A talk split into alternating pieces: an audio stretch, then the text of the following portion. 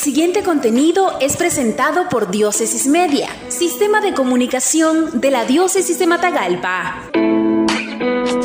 Vacuna contra COVID-19, el principio del fin de la pandemia será el principio del fin de la pandemia cuando ha transcurrido cerca de un año del brote de neumonía típica en Wuhan, China, cuyo agente etiológico fue identificado posteriormente como un virus de la familia de los coronavirus, el que se etiquetó como SARS-CoV-2, causante de la pandemia de COVID-19 y que aún continúa azotando al mundo. Según datos de la Universidad John Hopkins, al día de hoy se contabilizan más de 68.8 millones de contagios y más de 1.56 millones de muertos. No obstante, la semana pasada Reino Unido se convirtió en el primer país en aprobar la vacuna de Pfizer BioNTech contra COVID-19. El mundo entero está a la expectativa de una vacuna contra el virus e idealmente que ésta pueda ser segura y eficaz. Millones de dólares invertidos, esfuerzos de instituciones académicas, científicos, investigadores, desarrolladores comerciales y gobierno. Muchos proyectos de investigación y al menos seis en fase clínica 3 de acuerdo a la Organización Mundial de la Salud OMS. Y aunque la carrera ha sido intensa por lograr la meta de lograr esta vacuna en tiempo récord, la noticia no deja de generar un efecto esperanzador o una falsa seguridad para la humanidad. Estados Unidos, con una población de aproximadamente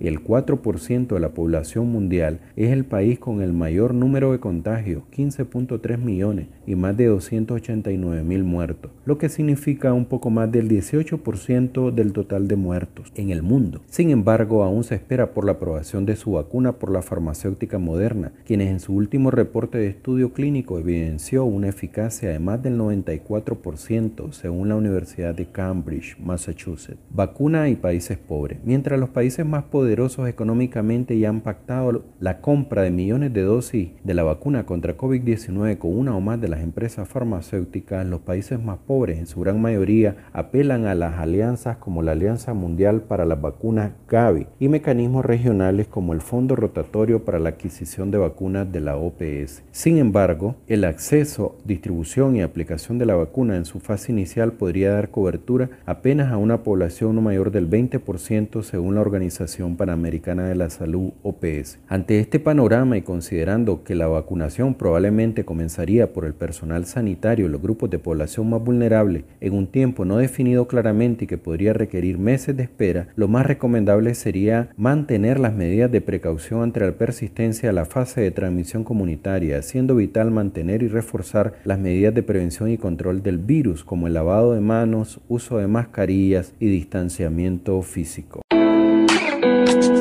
Esto fue un contenido de Diócesis Media, sistema de comunicación de la Diócesis de Matagalpa. Síguenos en nuestra página web www.diócesisdematagalpamedia.org o en el Facebook de Diócesis de Matagalpa.